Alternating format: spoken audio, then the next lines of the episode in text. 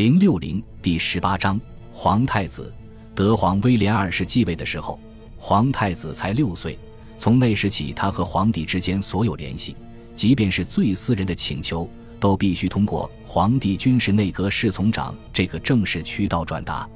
他的教育由一群来自军队的太傅负责。可怜的小男孩还不到七岁，就被任命为普鲁士陆军最年幼的下士。必须在皇帝三十岁寿辰典礼上身着全套军装祝寿，无怪乎他非常厌恶纪律严明、清教徒式的波茨坦皇宫环境。他表达叛逆的方式是从很小的年纪就开始卷入了一系列对象不合适的爱情冒险当中。终其漫长的一生，他从未改正这一毛病。战前，他对印度进行国事访问的时候。中断正式晚宴，偷偷跑出去和当年在米德瑟克斯团舞会上认识的一位漂亮的缅甸公主约会，让外交部大为光火。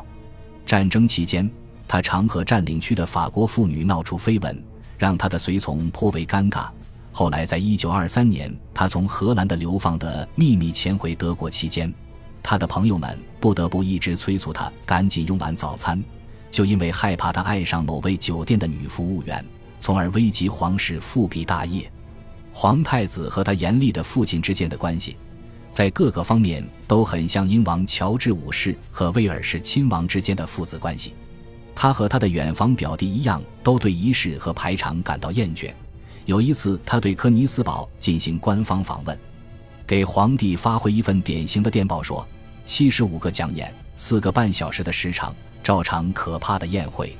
另有一次。他因为从国事活动中溜出来而被德皇关了禁闭。他热爱运动。一九零九年，他跟随奥维尔莱特飞上了蓝天，此举震惊朝野。他周围的朋友各色人等都有，很平民化。他还跟很多德国人眼里时髦到可以说危险的各种社会和政治势力都有往来。他常常因试图干涉外交政策或者参与政治而碰壁。他对舞台艺术和歌剧有浓厚的兴趣。他设在斯特奈的集团军司令部晚餐之后，经常举行音乐会。皇太子本人有时候会亲自演奏小提琴，演奏水平相当不错，所以并不奇怪他在所有远近亲戚当中最喜欢的是他欢快活泼的舅公爱德华，也是他父亲威廉二世眼中的黑色野兽。当战争临近时。皇太子和国内好战的范德意志政治势力走得越来越近，在阿加迪尔危机期间，他激烈的宣称：“现在是时候让巴黎那些无耻的家伙再次领教波美拉尼亚制弹兵的手段了。”他编辑了一本儿童读物来美化战争，书名叫《武装的德国》。他还喜欢对德国的青少年耻谈未来热烈而快乐的战争，不知想表达怎么。他曾在用餐的时候对皇太子妃和一名外国大使谈到自己梦想发动战争，并率领自己的团冲上前线，让主客双方都大为惊讶。美国驻柏林大使詹姆斯 ·W· 杰拉尔德评论这位皇太子说：“身边收藏的全都是拿破仑的遗物和纪念品，一味梦想着领导一场胜利的征服战争。”他说：“希望在父亲还活着的时候就发生战争。”如果不行的话，那么他一继位就要亲手发动一场战争。可是我并不同意坊间对皇太子的一般看法。我觉得他是个讨喜的人，有着敏锐的观察力和很高的智力。杰拉尔德敏锐而正确地把皇太子那些战争叫嚣归咎于他所接受的一贯的军事教育。他从小就浸淫在这种教育的熏陶之下。如果我们回想起欧洲战前时代所充斥的各种言论和政治姿态的话，那么很明显，皇太子只不过是那个时代的产物而已。真正值得注意且值得称道的一点是，一旦战争这场悲剧真正上演，皇太子比德国任何人都能更快地意识到战争将把人类带向何方。他表面上是个冲动又不负责任的花花公子。可实际上具有超乎常人的敏锐洞察力，而且有一种他父亲身上所缺乏的基本的理性常识。很久以后，皇太子在一九四七年出席纽伦堡法庭作证的时候，说过这样一段有意思的话：我父亲曾说，皇太子对政治事务有种女性般的直觉。如果过去父亲能多听我的意见就好了。有什么不幸的事件将要发生之前，我总是有种冰冷的感觉，完全是身体上的。我在世界大战期间就有这种感觉。每当我出现这种冰冷的感觉时，作战行动多半都会失败。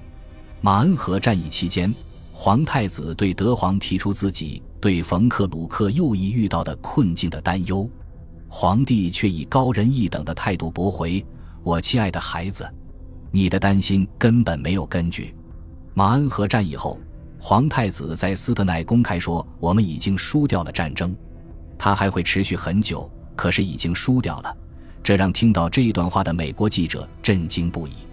在一九一五年十二月，法金汉呈递备忘录的同时，皇太子给父亲写信提到：如果我们不想让祖国继续奋战，直到耗尽资源的话，是否有可能和英国或者俄国单独媾和？据说他在一九一六年四月底曾告诉加尔维茨将军，自己准备好了和法国停战，甚至交换梅斯。一战时期的那些军事家当然不会相信，一名王子变成的业余军人能比职业军人们更早的预见战争的结果，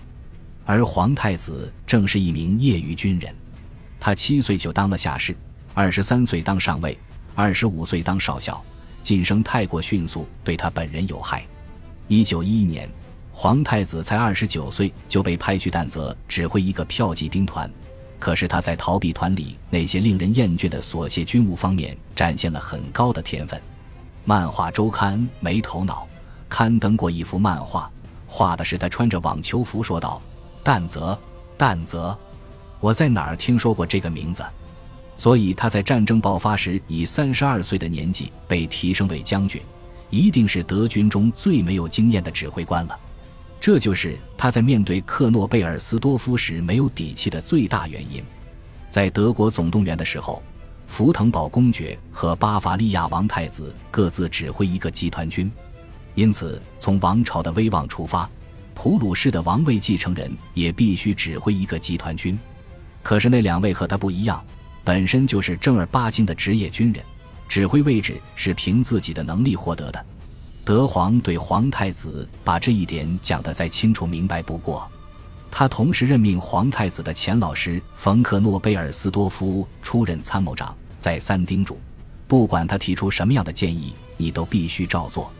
德皇不遗余力地确保他的儿子在自己指挥的集团军中只是一个名义上的领袖。在战争爆发之前几年，皇太子还是一名接近三十岁的少校时。皇帝在某次阅兵式众目睽睽之下，让皇太子下不来台。皇帝大声召唤皇太子所在旅的旅长说：“你来教教这个孩子怎么骑马。”直到凡尔登战役时，他们的父子关系还是和以往一样糟糕和疏远。虽然用温斯顿·丘吉尔的话来说，战争会对以前漫不经心的头脑起到清醒和聚焦的作用，但皇太子的意见仍然无法直接上达天听。他曾对鲁登道夫抱怨说：“如果我想和父亲私下里说些什么，而且获准觐见的话，他会滔滔不绝地就某些其他事情独白一个小时，然后接见时间到，我还没来得及说我想说的事情。如果我把要说的话写下来上呈，父亲就会把奏折批转给有关部门。”一九一五年，冯蒂尔皮茨海军元帅在日记里写道：“皇帝根本不给太子一个机会。”结果就在凡尔登战役即将进入最残酷阶段的节骨眼上，德国方面唯一可能结束这场屠杀的人却没有能力这样做。类似的情况在战线的另一边也发生了。本集播放完毕，感谢您的收听，喜欢请订阅加关注，主页有更多精彩内容。